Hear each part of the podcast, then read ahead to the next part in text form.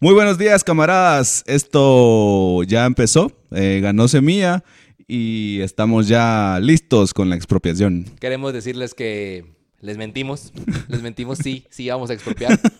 Eh, muchas gracias, Ami, por tus cuadros, te agradecemos mucho, le van a servir muy bien a la causa. Sí, esta, esta bici era de, de- de Pamela, pero ya, ya no. Muchas Entonces, gracias. A mí me va a servir más que a ti, creo yo. Sí, Betsy, yo sé que no vives en Guatemala, pero desde ahí me quedé con tu guitarra. Sí, expropiamos internacional, no nos importa. Muchas gracias. Julio, Julio, esa bolsa, yo sé lo mucho que me gustaba cuando te la miraba. Es mía, papá. Es del gobierno. Ella es de todos.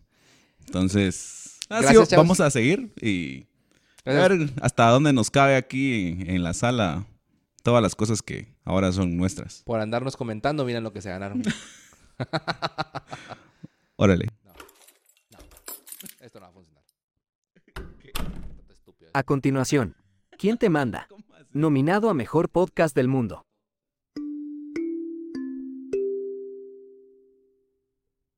Muy buenos días, buenas tardes y buenas noches. Este es su podcast de confianza. ¿Quién te manda?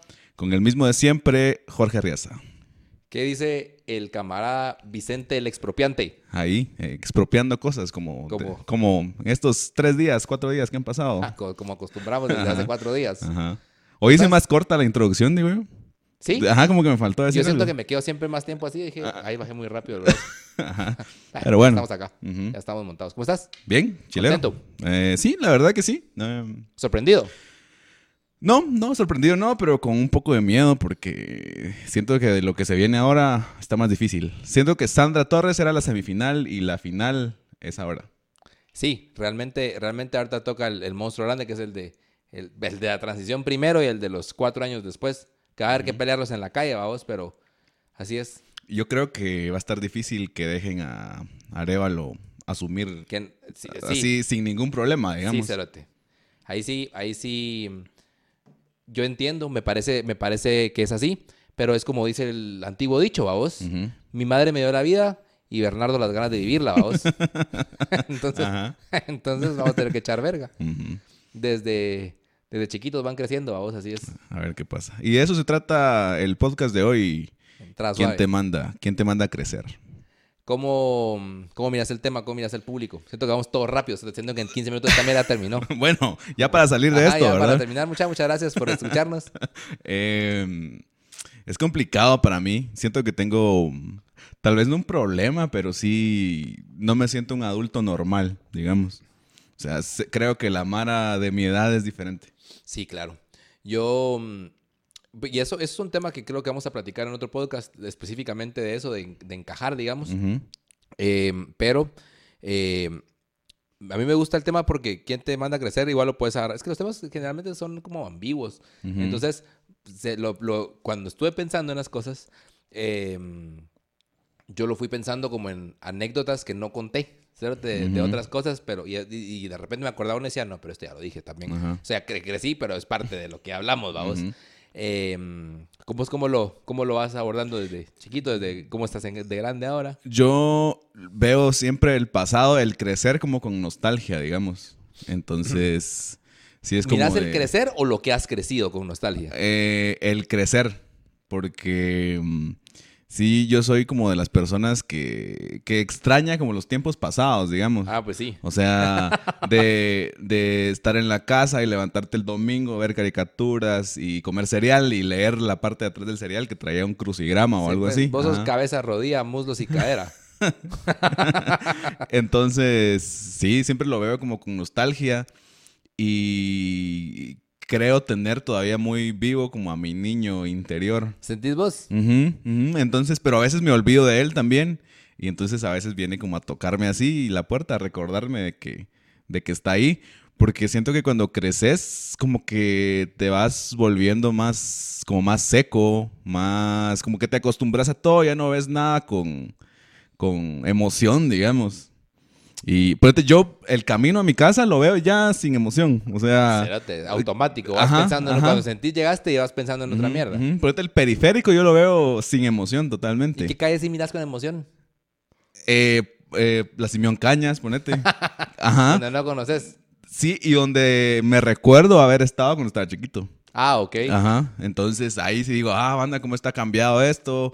O admirar lo bonito que son las cosas. Siento que es algo que hemos, eh, al menos he perdido. Sabes que ah, yo he tenido pláticas este año, sobre todo, varias veces donde, donde le he dicho a la Mara, o sea, me, me da como, como no, no, no pena, sino que digo, puta, de veras que sí hemos crecido cuando miro lugares digo, no, es que antes de veras aquí también era monte, En serio, esto era monte. O sea, en serio, esto era todo monte. San Cristóbal, monte, el naranjo. cerote. Ajá. Caerá todo monte. Yo me recuerdo, y, yo era grande ya y todo era monte. Me recuerdo un día, cerote, que estaba viendo, yo iba con mis cuates en el carro y me agarraron unos pijazos de agua tan fuertes que es la única vez en mi vida que he tenido que parar el carro. O sea, me paré, cerote, porque no miraba. Con las luces de emergencia. Sí, cerote, me quedé parado, con pero parado porque cuando el para el limpiabrisas iba pasando y ya cayó otro puntero de agua igual, cerote. Y digo yo, eh, ahí cuando era eso me paré donde ahora, es, donde ahora está hasta la verga de cosas, ahí era monte, cerote. Entonces, sí,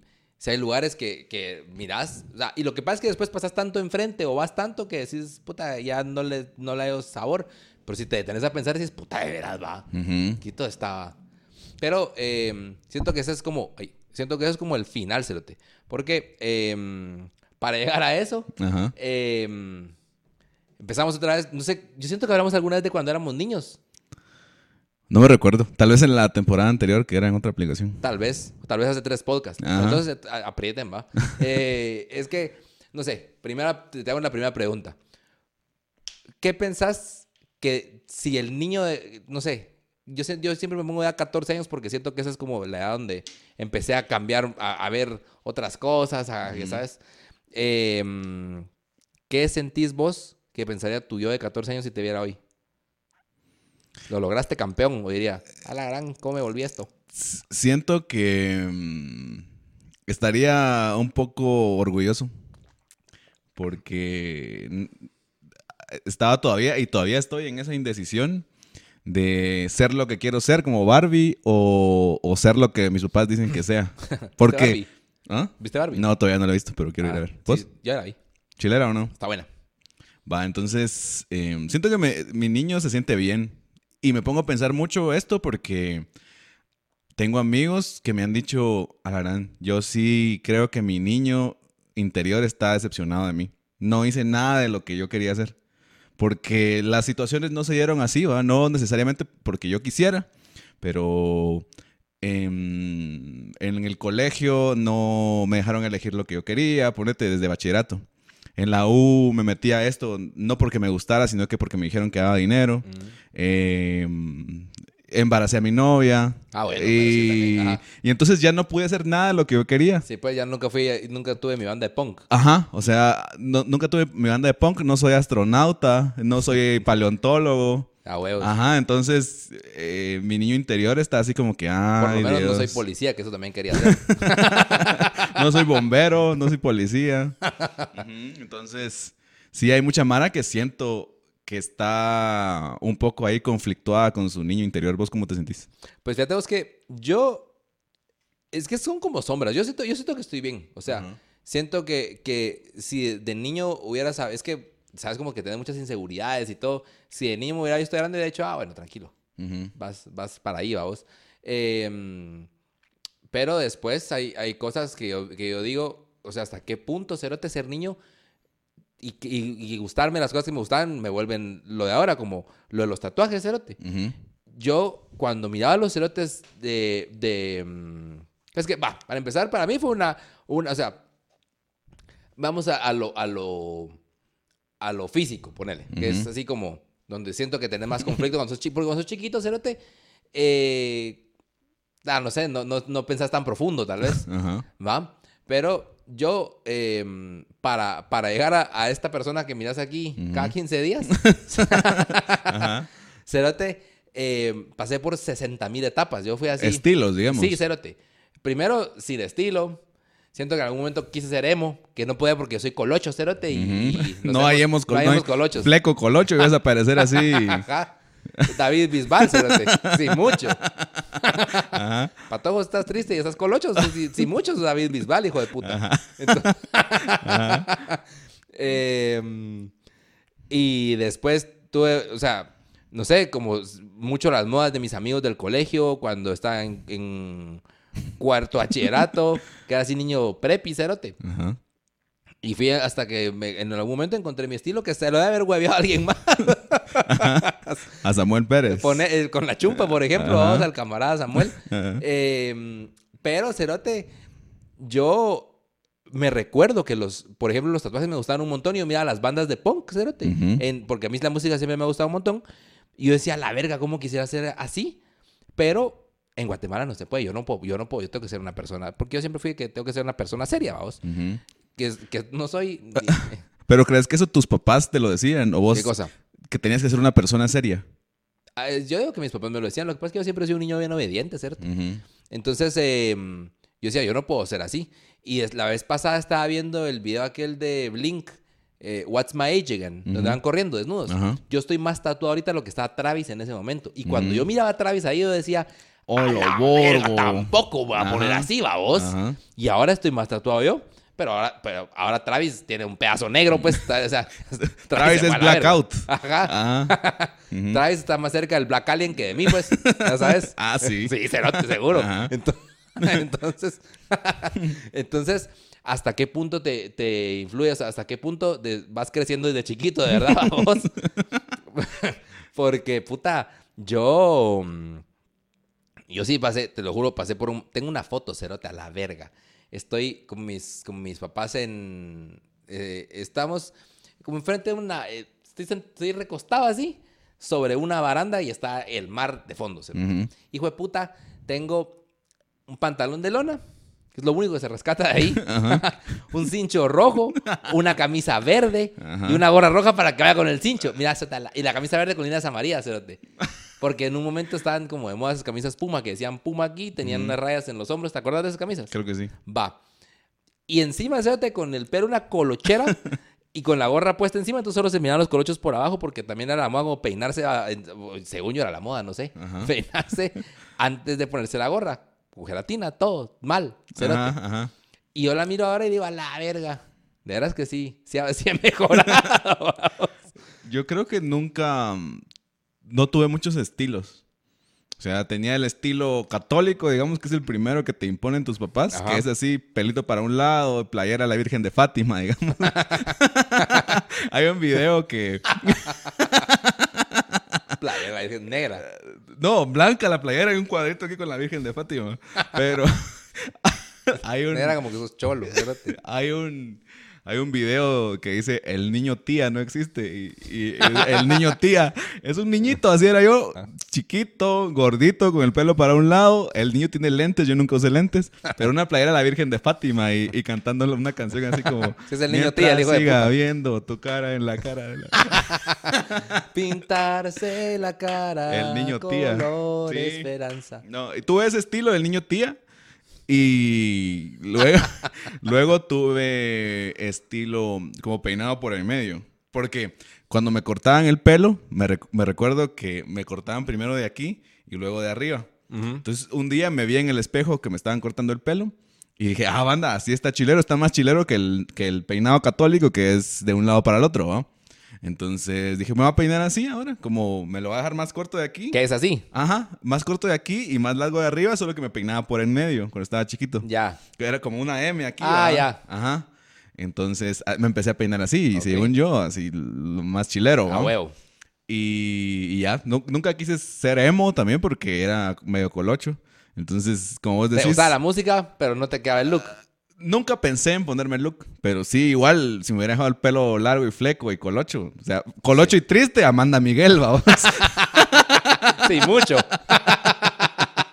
Ajá, no, no reflejas el estilo emo. Y gordo, pues. O sea, siento Y que. los hemos son flacos, ¿va? Ajá, los emos son flaquitos así, nerds. Ajá. Con Y- guantes negros. Ajá, y el pelo así, ¿no? ¿No existen Entonces. esos cerotes? No, ya no. Qué Y también es difícil en Guatemala ser emo, siento yo.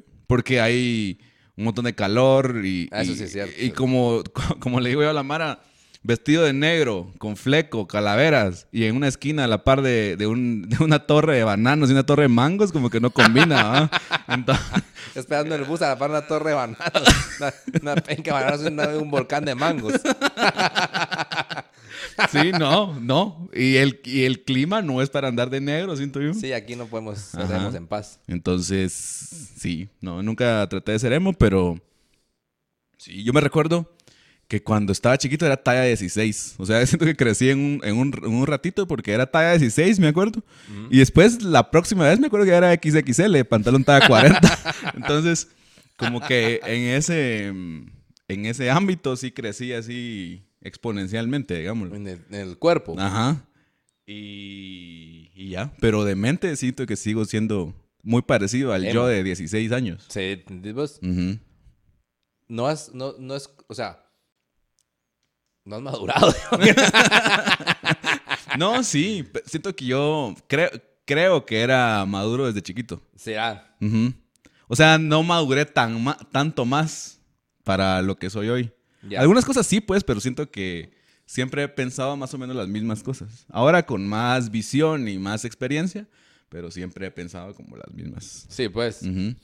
Yo siento que, que cuando vas creciendo vas encontrando de alguna manera muchas, o sea, por eso te preguntaba, lo, decías, lo, si, si, has madurado, porque vas cambiando cosas que vos, o yo por lo menos, pensaba de una forma y ahora las veo y digo, que cringe, yo no pienso ahora. Y está bien porque lo normal es que vas cambiando tu mm. forma de pensar, porque la vida, las experiencias y todo. Pero hay una cosa que no sé si, la, me imagino que no te pasó a vos, pero eh, no sé si te la ha pasado a algún tu amigo. Y sí le ha pasado a amigos que, que, que nos, de hecho, que nos escuchan que hay Mara que se cambia de nombre. Y no se cambia de nombre de que, de que se pone otro nombre, no, se pone McLovin, vamos, sino que ponerle un cuate que nos oye que se llama mm, Melvin. ¿Melvin, Cerote? Entonces un día, un día vi, lo vi en un, me mandaron una captura de pantalla donde salían como, como en lo del periodo del Zoom, digamos. Y entonces está Melvin, ahí está Melvin, ve. Ah, Juancho, me dice. Y, ahora se llama, es que se llama Melvin Juan Ernesto. Ah, ya. Juancho, cérate. Entonces, Juancho, eh, para todos, o sea, para los amigos, para nosotros es Melvin, pero para todos los demás, Juancho. en, su Instagram, Juancho. Y, y tengo otro cuate que, que también se llamó, para, para, nosotros fue que saludos a Melvin y a Julio, que es el contador de Julio, pues para, para mí hoy es Julio. Pero de, de 2000, cerote, eh, 5 para, para la fecha, toda la gente lo conoce como por Fernando. Y el se llama Fernando, Fernando, Fernando. Pero sí se llama Fernando. Sí, cerote. Ah, tampoco, no, no. no, es que yo sí conozco Mara de que tiene nombres que no son sus nombres. O sea, ponete un chavo que le dicen Eric o él se autopresenta como Eric, pero se llama Juan Ernesto, vamos. Ajá. Qué loco, man. Sí, qué raro, pero siento que está chilero. Yo tengo una tía, y fíjate que cuando siempre cuento historias así, me después digo, bueno, ir en mi casa y el siguiente martes me va a decir, eso no fue así, Jorge Mario. pero, pero por ahí que fue así como te lo voy a contar yo. Tengo una tía que mm, es mi tía mm, Flori, ¿va? Y entonces, nació y todo, Flori, Flori, Flori. Y Kessie, al tiempo se enteraron cuando le fueron a sacar los, o sea, el, el abuelito de ella le voy a inscribir al registro. Y cuando y, vale, le pones flor y te encargo, ¿va? Le puso Elida Margot, cerote. Nada que ver. Nada que ver, pues. Se llama Elida Margot. Ajá. Para, y así se llama, pues, pero es mi tía Para, yo nunca, mi tía, nunca le diría tía Elida. Tía Margot. Tía Elida Margot. No. nunca, cerote. Pero como putas y, y le fue eh, viejito malcriado, pues, porque puta. Impuso lo que él quería. le impuso lo que ah, te llama Flori, no te hueves, yo le pongo Flori. ¿Qué, nombre, ¿Qué nombre sugieren para la niña? Flori, Flori, Flori. Y él, a mí me gustaría Elida Margot, pero igual la mayoría, la mayoría gana. Va, yo la llevo. Ajá. la llevo ahí. Y regresa Elida Margot. pero ni siquiera sabían, creo yo. Digamos que no sabían, subieron hasta años después. Se más de a huevo eso. Pero olvídate, eso te sí. Mara que se cambia el nombre así. Mi mamá se cambió el nombre. Así. Sí. Pero se le cambió, se cambió Se cambió legalmente el nombre. ¿Cómo se llamaba? Se llamaba Felicita, creo. Y no le gustaba porque esos son los nombres de antes, Del pueblo, ajá, Ajá. Audelia. Felicita, Felicita Margot. Ajá. Y dijo, ah, no, no me gusta este nombre que me pusieron mis abuelos, mis tatarabuelos. Ah. Entonces se puso Alicia. Ajá. Que es más normal, ¿no? Sí. Y el segundo nombre sí lo conservó Audelia. Pero mm, sí, no, no es para todos eso el cambio de nombre. Y también tienes que tener una edad para poder hacerlo, siento yo. Porque si a, mí, si a mí me hubieran dejado cambiarme el nombre, tal vez a temprana edad, ahorita me llamaría así Jason. o... Kurt. Ajá, Kurt. es que mi tío, mi tío que nos mira siempre, saludos ahí a mi tío, se quería llamar Kurt de chiquito. Kurt. Kurt. ¿Ah? oh, mal. Pues, puta. Es que de chiquito, después, después de grande, lo decís, y tal vez no me voy a dejar. Ajá. Kurt va al cárcel. Ajá. Aunque no está, no está mal, cerote. No, pero ¿quién te va...? Kurt, aquí sos el ¿Qué onda, único Kurt? Kurt? ¿Qué tal Kurt? ¿Qué dice Don Kurt? Ahí viene Don Kurt. Ajá. No. ¿Y a vos sí te gusta tu nombre? Es que, va, eso te iba a decir, fíjate que ahorita que está diciendo eso, yo, eh, es que no he cambiado mi nombre, pero a mí, a mí me han dicho, ponerle, me decían Jorge, y que lo platicamos la vez pasada, eso sí, pero a mí me gusta también Jorge Mario Cerote, y ah, me presento como Jorge Mario, pero la gente que me conoce de cuando me, me- que me va igual eso, me dicen, unos me dicen Jorge Cerote, Ujú. Eh, y cuando y apodo, pues, ya está, pero el nombre, yo sí prefiero Jorge Mario, o sea, sí, si me cambias el nombre a algo, es que sea mi, a mi nombre completo, Cerote. pero chiquito no era así. De chiquito solo me decían Jorge Mario en mi casa y era como, bueno, Jorge Mario, pues. Y Bok, cuando Y, estabas... ah, en- y vos que me dicen ahora. Yo sí tengo muchos, muchos apodos en diferentes... No apodos, pues, pero en diferentes ocasiones me dicen diferentes nombres. ¿Cómo, cómo? En mi casa me dicen Jovi. Ah, sí, yo vi a Mis amigos me dicen Chente. Eh, mis suegros me dicen José Vicente. Ok. eh, y en la casa de mis suegros me dicen Gash. Gash. Ajá. ¿Por qué? ¿Qué- qué- Explicarnos la historia Porque... del mito. Porque Ale tiene un sobrino chiquito. Ajá. Y cuando lo conocí tenía como cuatro años, tal vez. Entonces... No está para andar diciendo malos nombres, también te voy a decir. me dijo, co- como que le, le dijeron cómo me llamaba, ¿va? ¿Cómo te llamas? Chente, ¿va? Pero siento que para un niño Chente es un nombre difícil. Ah, Ok. Entonces... Te voy a decir Gash, pero- Ajá, ajá. Te ofrezco Gash y... Si querés. Ajá. Entonces empezó a decir Gash, creo. Pero nadie entendía a quién se refería. Entonces hasta que ella dijo así, ah, mi tía Ale, Gash. Y así, entonces Ya. entendieron que era yo.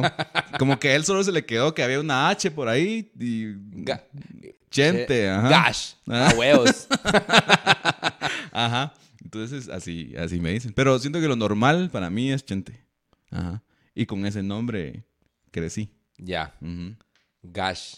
Esa sí no me la sabía. Está raro, ¿no? Sí, lo no me la imaginaba que te dijeran de otra forma. No me imaginaba que tenías una vida aparte de este podcast. Sí. Em, va otra cosa que es un gran cambio que, que- que he tenido y que creo que es evidente ahora. Bueno, para los más observadores o los que miran el video, es el pelo, cérate. Ah, sí. Em, Porque yo hace, hace como 15 días. Es que mira, yo lo confieso aquí frente a las cámaras. Yo siempre tuve como. Yo siempre quise tener el pelo largo como que fuera Jesús, cerote. Pelo largo y barba. Quería ser así, cerote. Como... Como Cristo. No, pero como... mm, Estos chavos de... mm, No Foo Fighters, era otro grupo, pero más o menos así te imagino. Como si tuvieras barba y pelo largo. Como el de Creedence. No sé si... No sé si el de Creedence Ah, no era sé así. si el de creencias es así. Ajá, va. Pero la cosa... Pero ajá. Como... Ponele, yo siempre me imaginé, o sea, siempre quise. ¿No tener- conoces a aquel que recomienda películas en TikTok? Ah, sí. Un chavo así que me mama esta película. Ajá, algo así Sí. siento que te vería con el pelo, porque eso es bien colocho. Sí, claro. Ajá. Pero no, fíjate que ni siquiera es así porque la cosa es que yo, yo cuando empecé a agarrar conciencia de eso era cuando tenía 14 años, justo. Y Cerote, yo me quería dejar el pelo largo, pero yo, yo pensaba y dije, bueno, esta mierda en algún momento tiene que caer, pues. Ya va a caer. Como, como el gobierno, como, como, la, como la cleptocracia guatemalteca, vamos. Tiene que Cerote. nunca Que no cae. modo. ahora ya va a caer, ahora sí va a caer. Pero eh, no cae, cerote. Y entonces solo se me hacía grande, grande, grande así. Ajá, yo a la verga, estoy hasta ya, ya estando bueno, ¿no? Se salía a la pantalla, cerote. Pero te queda como afro. Pero no, ni siquiera. Es que, es que fíjate, porque si me quedara afro estaría bien de a huevo. Y yo ahora diría, puta, me voy a dejar esa. No, no, no, porque ya soy un señor. Pero cerote, me hubiera gustado, o sea, hubiera estado bien porque tenía forma. Mi pelo, yo no sé si era porque. eh, no sé, cerote. No, no, ¿sabes? Como, como las malezas cerotas esas que van en las películas del desierto. Ajá. Así, cerote, una mierda. Y después tenía propiedades, todas las propiedades malas del pelo de, de latino y todas las malas del pelo de negro. Porque Ajá. no se me mojaba ponerle. Ajá. Entonces me metía a nadar y no se me mojaba el pelo. pero, no, pero no se ponía de a huevo así afro. Se quedaba pura mierda. Ujú. Como una bruma de pelo, Sí, así. una cosa eh, mal, cerote. Entonces, eh, y después me recuerdo una vez que no tenía la posibilidad de cortarme el pelo, pero no estaba aquí en, en Guate y eh, ya bastante tiempo y me, lo, y me lo dejé largo porque en este tiempo que no estoy aquí y que no tengo cómo cortar el pelo, que me crezca. Ujú. Cerote, Yo me ponía gorra y me salía aquí por los lados como que si era Krusty el payaso, te Mira, nefasto, cerote. nefasto. Entonces, eh, y ahí en ese momento no me recuerdo ni cómo me peinaba, pero de chiquito, no sé si vos te peinas así, típico, la, el pelo para arriba, la olita aquí arriba. ¿Nunca te peinas así? Eh, más o menos, pero era cuando todavía me peinaba para un lado, era como olita para un lado. Sí, pues, porque es que en un momento yo me recuerdo que hasta cuando, hasta íbamos como un sábado o un domingo con mi papá en la calle y vi un chavo con la olita y yo así como, me quiero peinar así. Expropiada olita. Ajá, me expropié cabal, como los pasos de baile, hueveado, vamos. Ajá. Y entonces, y entonces me fui cambiando el pelo hasta que en un momento cuando estaba en la U, cuando nos conocimos, yo me tenía que peinar con un montón de gelatina, cérate.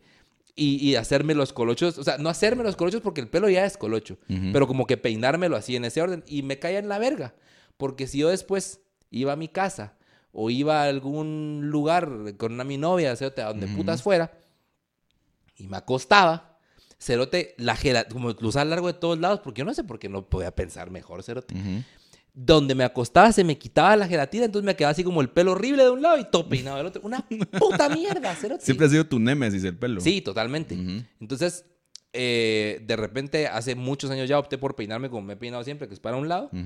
Y hace poco dije, no, como los domingos que, que no salgo de la casa, cerote. Yo dije, ¿y los colochos ya así como están así solo si me peino un poquito para que agarren forma, ni tan mal, cerote. Y entonces me decidí, pero este es un cambio de, una vez en los últimos 10 años, cerote. Pero es que siento que está como de moda ese peinado también, como, como chiquito aquí, colocho arriba. Yo, yo, pues puede ser, pues, no, sé qué se me ocurrió a mí en un sueño, pues. Ajá, voy a innovar aquí con este puta peinado. madre, tengo, tengo una cosa que nunca vista. Ajá, Entonces, pero para mí, cerote, sí fue, mm, sí fue una gran, o sea, el, el, pelo siempre fue un gran problema. Y yo he tenido más de una novia, ponerle que me ha dicho, no, hombre, pero ¿por qué no te dejas crecer el pelo? No te rapas. No, eso estaría mejor. No, hombre, es que déjate, se te mira bien el pelo. Yo, no, se me, mira, o sea, en cuanto se me despeina, se me empieza a salir así. Entonces, no se te cae, quién sabe sus limitaciones. Entonces, el pelo colocho así arriba lo puedo mantener. Me parece, por el momento, que se mira bien. Mi mamá me dijo que no. Pero, pero me parece que se mira bien. Y... Mm, y para mí eso siempre fue, fue un problema, pero este me, me pela porque si me despeino, quedo igual que como estoy. está a la verga. Es como el despeinado, es el estilo, digamos. Ajá, pero cerote en el otro es que se me salía, ya tenía un pedazo así como esto y lo demás todo peinado. Nefasto, cerote. Estaba pensando en cuáles son las etapas que te marcan como en crecimiento, como en etapas de niño. Ponete, siento que una etapa... ¿Qué pasó? No, quiero hacer un comentario de lo que está diciendo, solo terminar y decir... No, dale, mejor. No, no, solo para cerrarlo del pelo. Y cuando voy a trabajar me peino para atrás porque, porque, lo que decís ya es muy tarde para cambiarme el peinado. Entonces, cuando voy a trabajar, me peino para un lado porque el, el, corte es el mismo. Entonces voy a trabajar y me peino, no voy a agarrar así. ¿Con gelatina? Eh, con la misma mierda con la que me peino acá. Ah, entonces, solo que me lo, me lo un poco, me echo un poco más, y entonces ya queda. Sí, me lo aplasto. Porque ahorita no puedo ir al trabajo así después de 10 años de ir. O sea, sí puedo, pues me van a funar como una semana, ¿cierto? y pues no necesito eso, ¿me entiendes? Ajá. entonces. Ah, va. Eh, estaba pensando cuáles eran las etapas que te definen en el crecimiento. O sea, son como parteaguas, digamos. Mm. Siento que la primera es nacer, ¿va? O sea, creciste nueve meses dentro del vientre de tu mamá, naciste. Ese es como, como el primer punto. Y siento que el segundo punto es cuando los niños toman conciencia de, que existen ellos, de que ellos son otra persona. Okay. O sea, como que dicen, ah, yo me siento tal. O sea, de que se pueden identificar a sí mismos.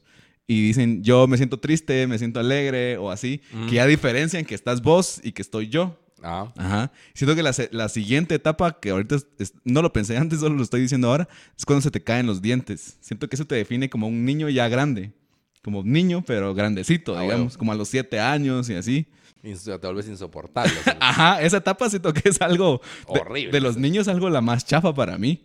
Porque de chiquitos siento que como que dan ternura, todos los quieren y después empiezan a hablar y hacen Aprenden a pedir los sus, Sus, chistos, sus chistosadas y sus cosas que dan risa hasta que se les empiezan a caer los dientes y se vuelven medio insoportables. Saben pedir, cuentan sus chistes que ya no, no dan risa, sino que directamente caen en la verga. y siento que como que pierden la forma, o sea, son como... Quieren llamar la atención, pero mal. Ajá. Uno a los 12 años no tiene forma, siento yo. Sí. Entonces... Muy grande para ser niño, muy niño para ser grande. Ajá, ajá. y que a los niños les empieza a cambiar la voz, siento yo. Y se ponen todos como desesperantes. Yo como quería que me cambiara la voz y ni a puta, cerote. Y la siguiente etapa, pero ya esa etapa social, siento que son los 15 años. O sea, ya esa etapa social de que, de que tus papás, al menos para las chavas, eran como que sacaban a las chavas y decir, bueno, mi hija ya está grande, ya sale al mercado de las relaciones, digamos.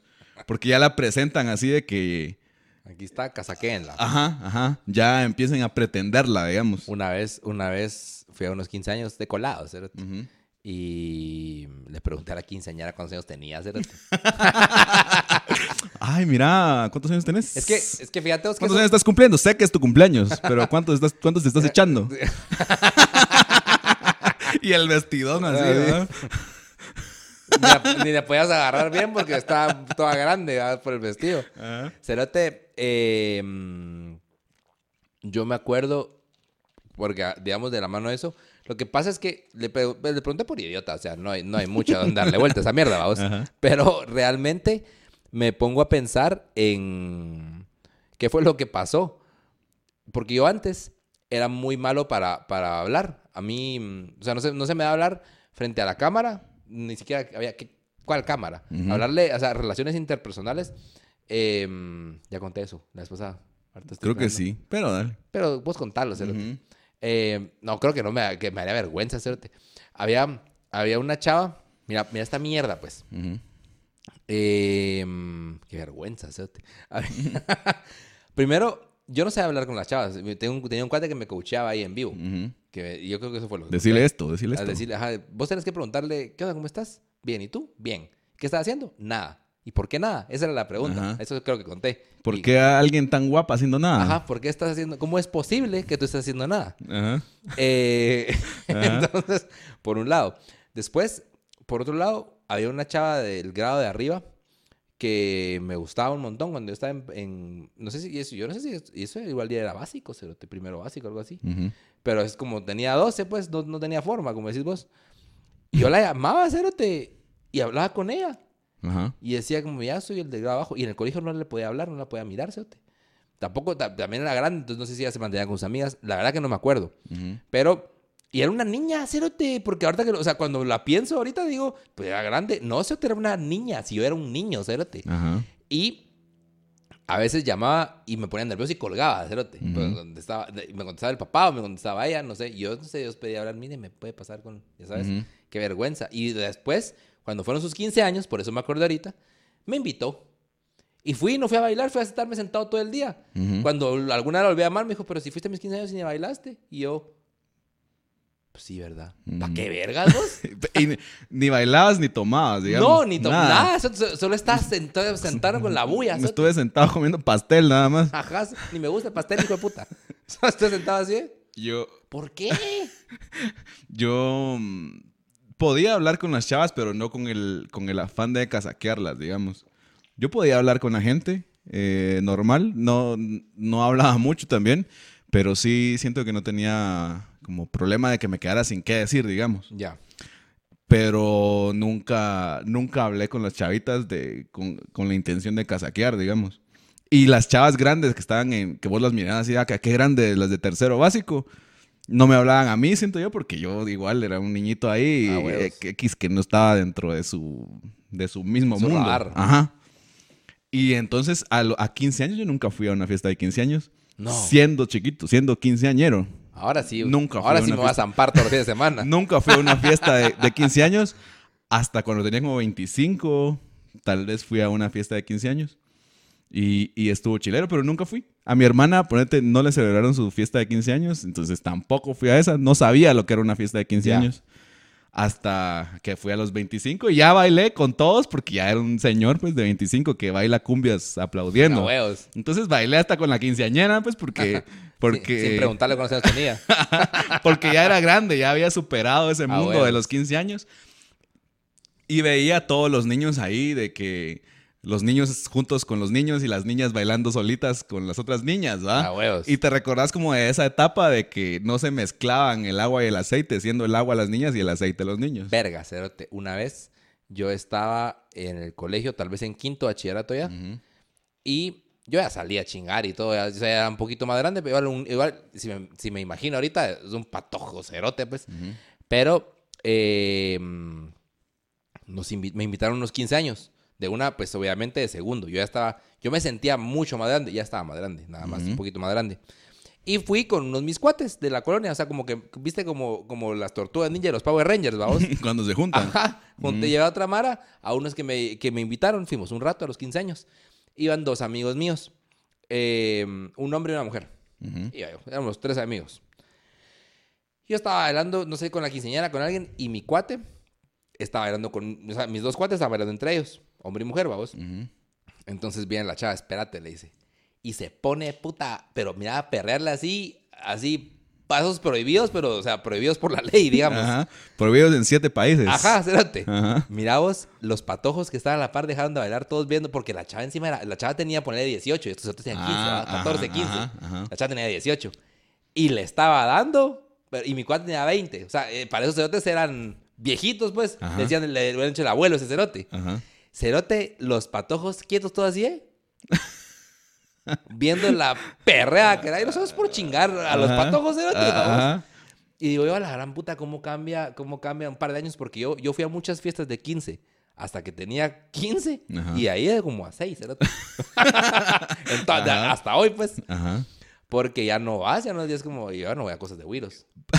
Pero ahorita que lo estaba pensando, creo que sí, el 15 años y esas fiestas son como lo que te define que ya creciste. O sea, ya ves, es una etapa bien marcada, siento yo, antes de 15 años y después de 15 años.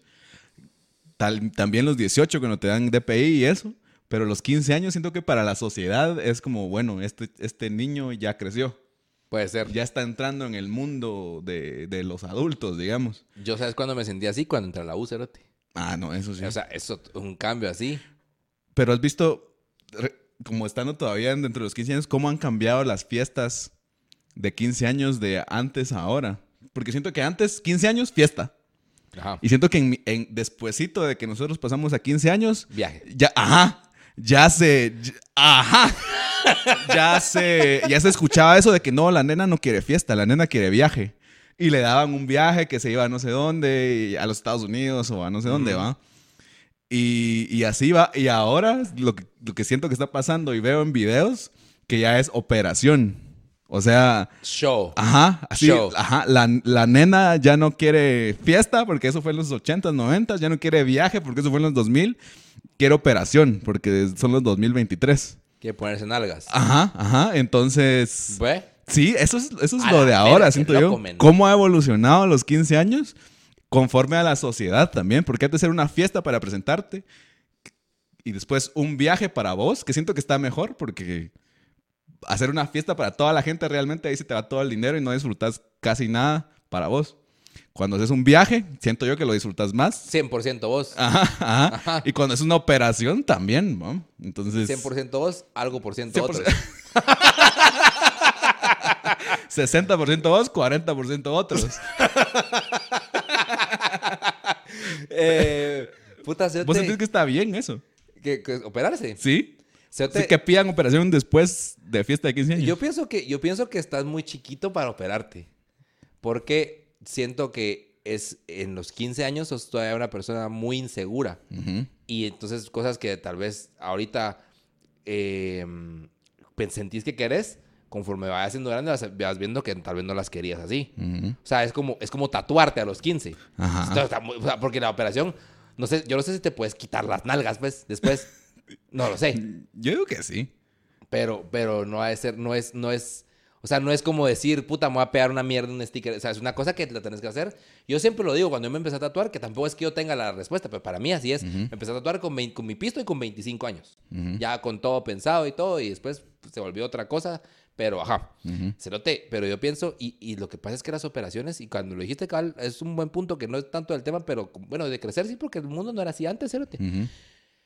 a la verga, ¿cómo se opera la mar ahora, Cerote? O sea, porque antes se operaban, puta, las modelos, las Miss Universo y eso era Las esposas de narcos. Las, eh, eso, eso, fue después. Después fueron las esposas de narcos y la gran puta. Ahora se opera cualquiera, Cerote. Estaba viendo. Hay una chava que yo, que yo sigo en Instagram que la conocí del gimnasio. Cerote la sigue echándole cuentas. Se ha puesto boobs, nalgas, nariz, mm, eh, esta mierda, Cerote, barbilla que, está todo bien. o sea, no le estoy criticando, criticando que lo haga. Está todo bien. Me parece que una persona que yo considero que es normal, como soy yo normal, que se opere tanto, no es una cosa como que ahora sí es común, pero que recién es común. Y ya yo la miro y digo, a la gran puta, qué montón, va vos. Y, y siento que así hay un montón que no está mal, es que no está para, para o sea, quiero ser muy enfático, no está para nada mal, solo me sorprende, Cerote. Sí, es que siento que además aquí con nosotros llega tarde esas cosas. Los gringos siento que se tatúan de 15 años desde hace 20 años. Seguro. Y se operan desde Ahora se tatúan en los hocicos, Cerote. Ajá, se tatúan los ojos. Ajá. Ajá. Ah, bueno, pero... Que esa Mara, que sí, en otras culturas, como vos decís, esta Mara que se pone así...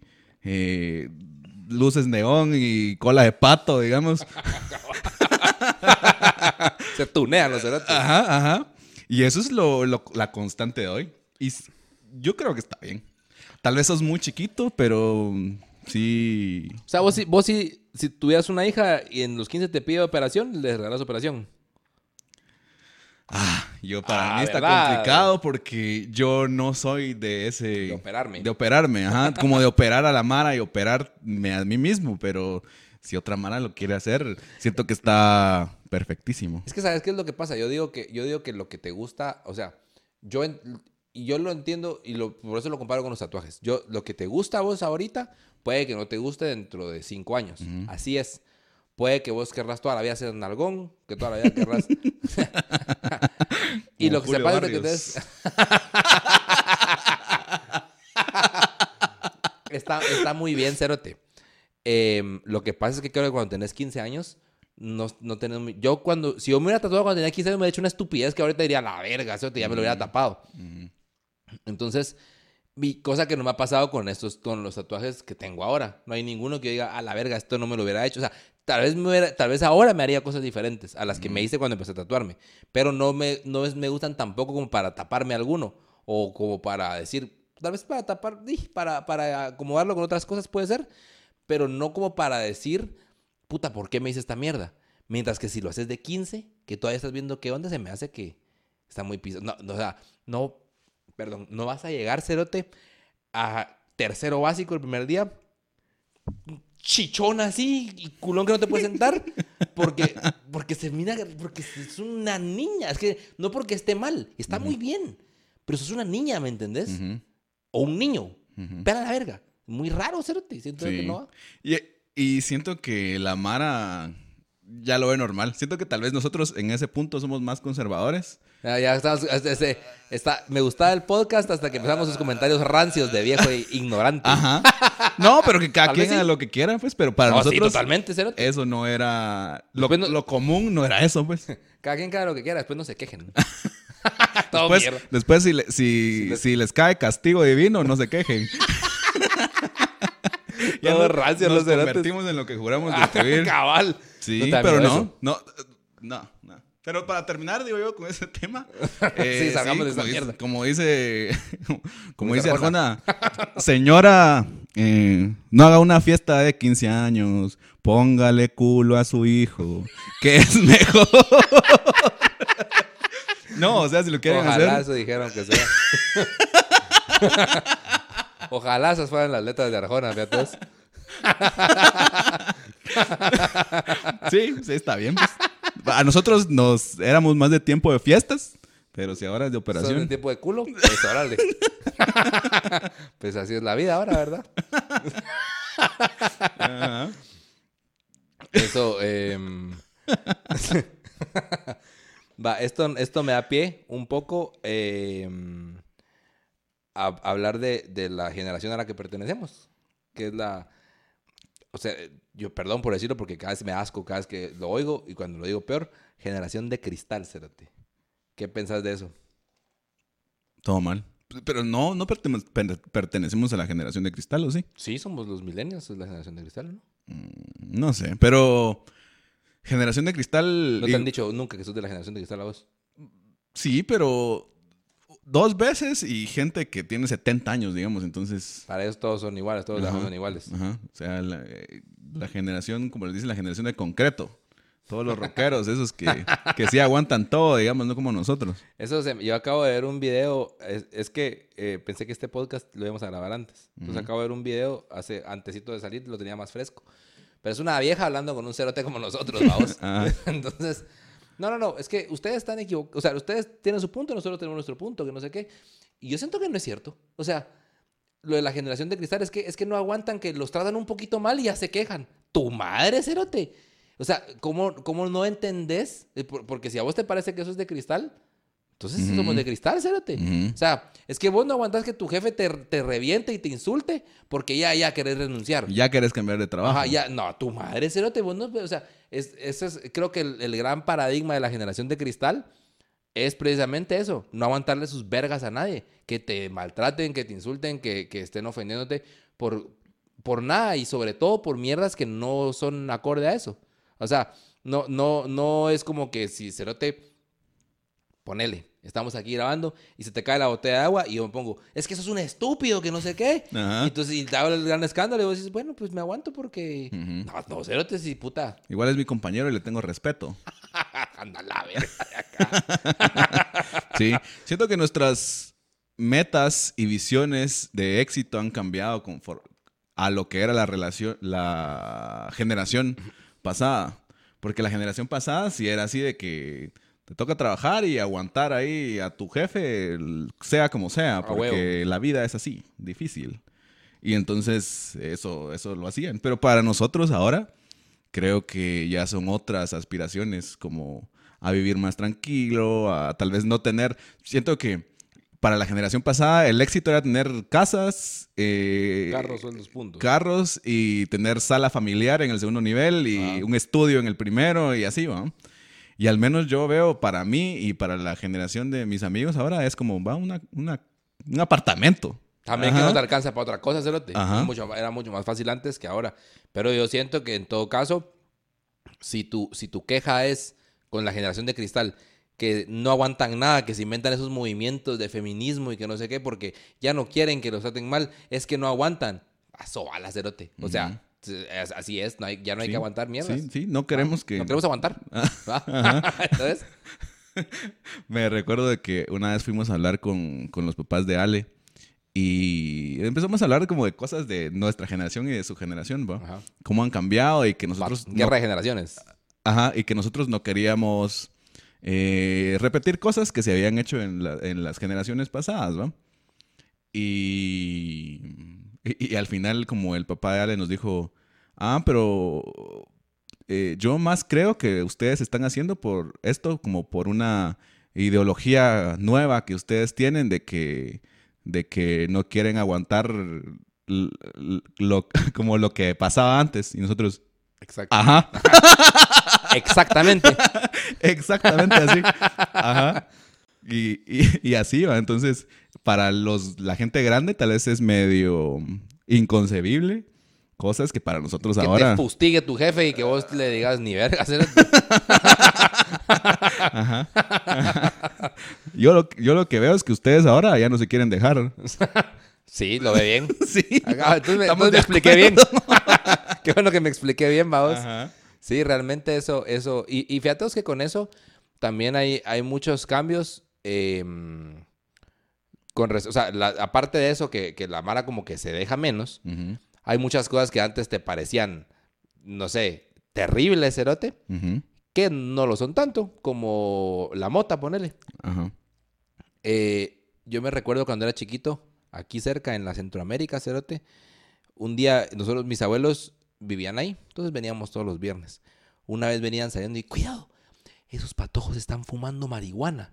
Puta, y para mí esos cerotes eran así. O sea, yo no podía imaginar una peor caraña y cuando me lo pienso ahora, ah, unos patojos cerotes han de ser, babosa. O sea, nada, eso te, ahora, ahora fuman mota, o sea, ahora es como mucho más, eh, pero, pero yo mismo he cambiado esa forma de pensar que tenía, o sea, y te digo en los últimos 5 o 6 años.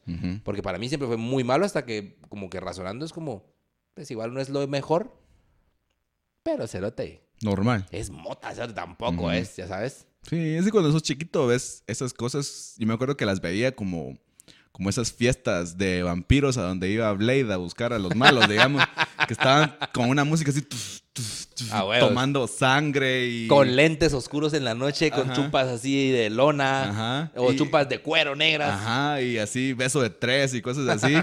que vos decías, alaran esto sí es depravación total. la degeneración final de la sociedad. ¿No? Ahí y al final eran dos chavos que estudiaban historia en la U fumando mota en la calle, ¿va? Tres chavos que por mi casa se ponían a fumar mota y a eructar. Eso es lo que... su, chingadera. Sí. y a escupir en un callejón que está cerca de mi casa. también eran unos paquevergas. Sí, pero... Lejos de Blade. Muy lejos de Blade. Muy lejos de Blade. Muy lejos de Blade, la verdad. No, no eran lo que no pensaba. Pero ahora pasan, lo que, lo que sí es que eso, eso da lugar a otras mierdas. La vez pasada venía saliendo de la casa de mi papá y venía, o sea, abrí la, la garita, vamos, y oía a los policías. Eh, me informan que por la cementera hay unos muchachos fumando piedra. Y yo, ¡oh, no, la puta! Eso sí me hace más pisado. que no inviten. no, no y ayer venía pensando que en eso. No sé ni cómo huele la piedra. Porque la mota huele a mota, pues. Ajá, monte quemado. Ajá, ¿cómo huele la piedra, Cerote? ¿Dónde conseguís piedra, Cerote? A ver, yo sí he visto Mara. Fumando piedra. Punks fumando piedra en lata de cerveza ice, digamos. Show. Sí. Qué horror, Cerote. Pero sí, porque yo sí anduve como en esos mundos de Blade. Pero... eso, sí, eso sí ocurre en el mundo de Blade. Sí. Blade en drogas.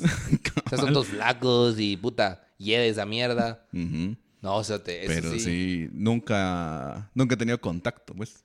Yo sí tenía, mi papá una vez me dijo, yo no sé qué tan cierto haya sido, porque mi papá me dijo una vez, mira, yo a tu tío me dice, le estuve haciendo siempre, sin que él se diera cuenta, exámenes de drogas todo el tiempo. Para, entonces a ti también te estoy haciendo todo el tiempo. Sin que sepas, te, hago exámenes así para ver si estás fumando algo o algo así. Pero, ¿qué tipo de exámenes? ¿Sangre? No, eh, eso, eso, que te estoy diciendo fue lo que me dijo, Siote. Nunca me cayeron así con una aguja así, bueno, hijo de la gran puta, danos muestras. Estoy poniendo test psicológicos, dijo aquel. Ah, eso sí. Para ver si estás fumando mota o no. Te hago preguntas que que depende de qué me contestes, voy a saber si estás fumando mota. Me pongo a quemar monte aquí afuera en el jardín y si me decís, ah, huele a mota. Y ahí digo yo, Te ah. Pero me, una vez me amenazó con eso nada más, con, que me, con que me iba a estar haciendo todo el tiempo exámenes así sin que yo me diera cuenta. Ajá. Ah, pero yo creo que era paja, pues. O sea, salvo que ¿Consideras vos? yo considero que era paja. Eras vos que era paja.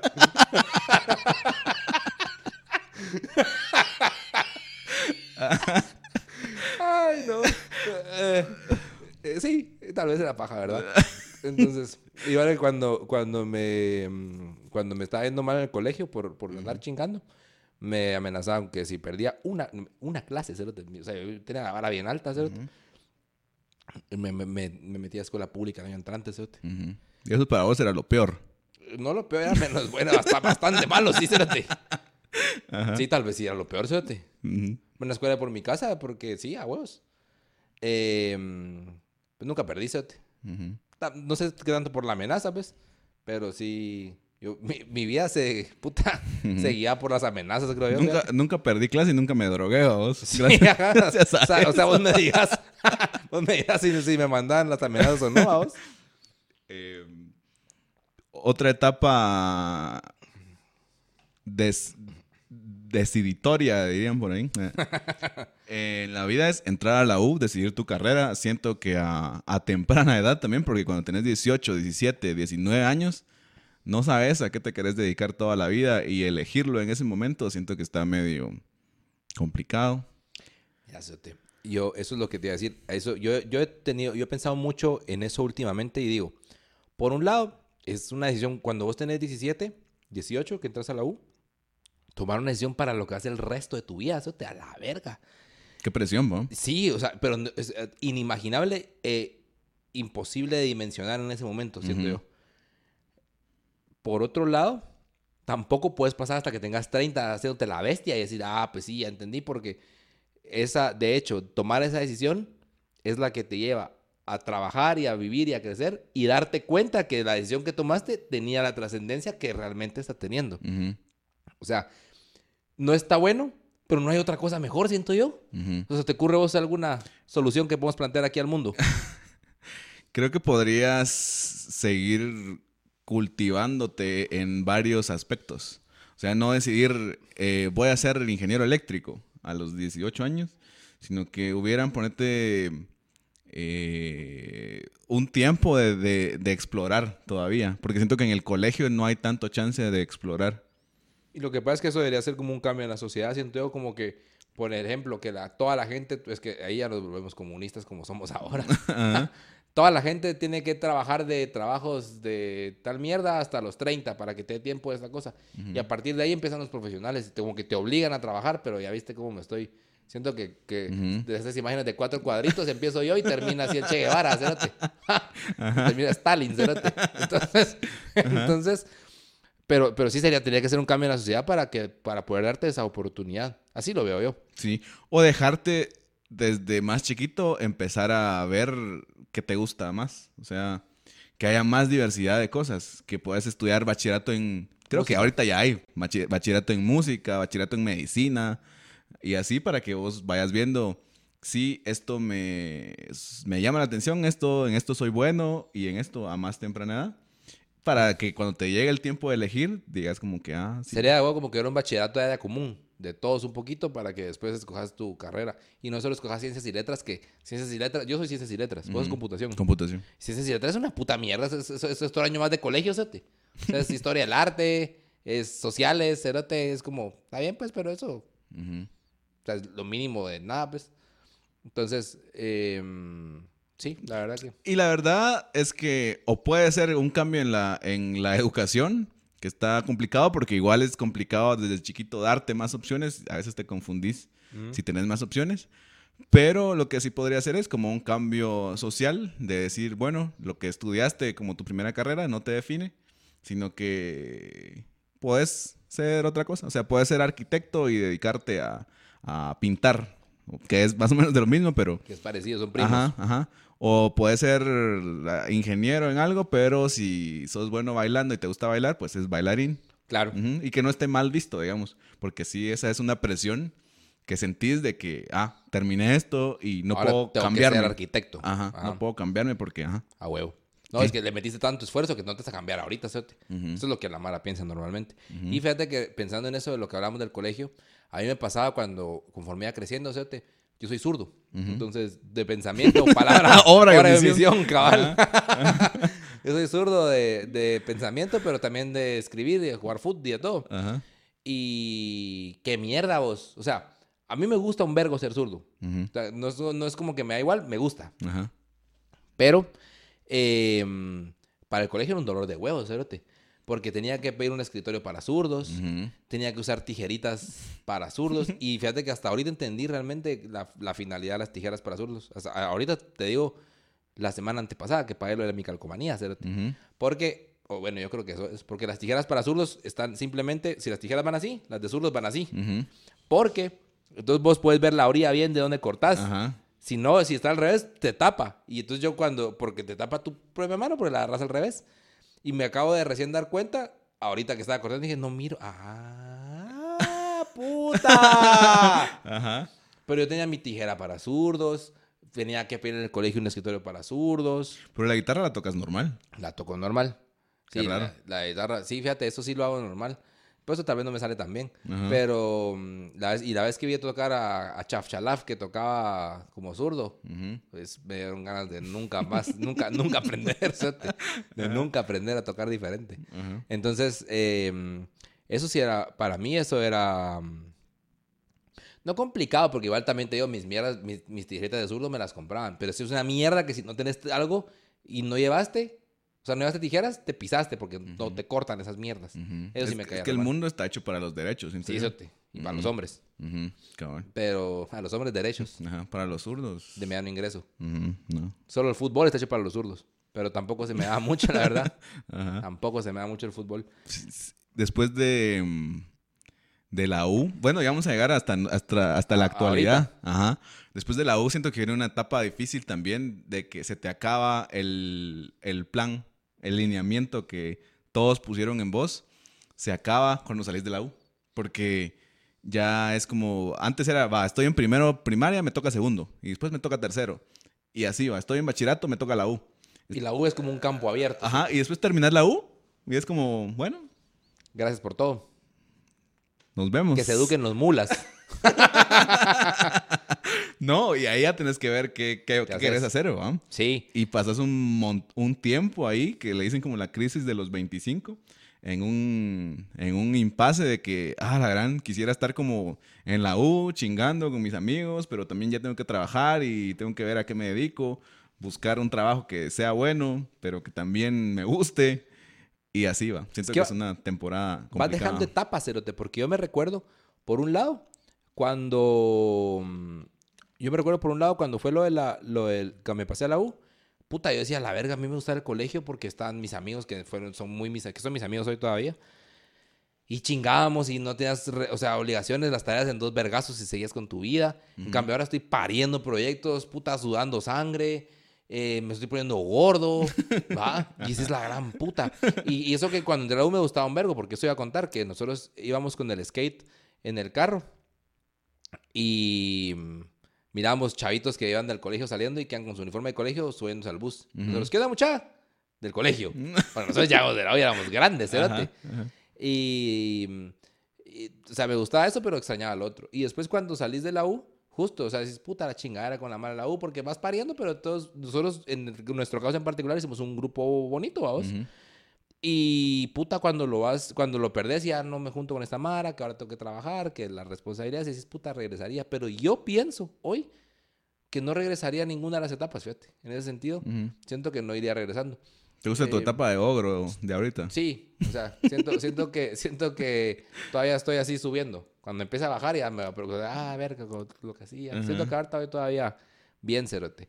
Pero en eso hay otra cosa que es- tengo apuntada y quería mencionar, que también me llama poderosamente la atención. Em, cosas que están como normadas, que, yo, que hacías así porque así tienen que ser.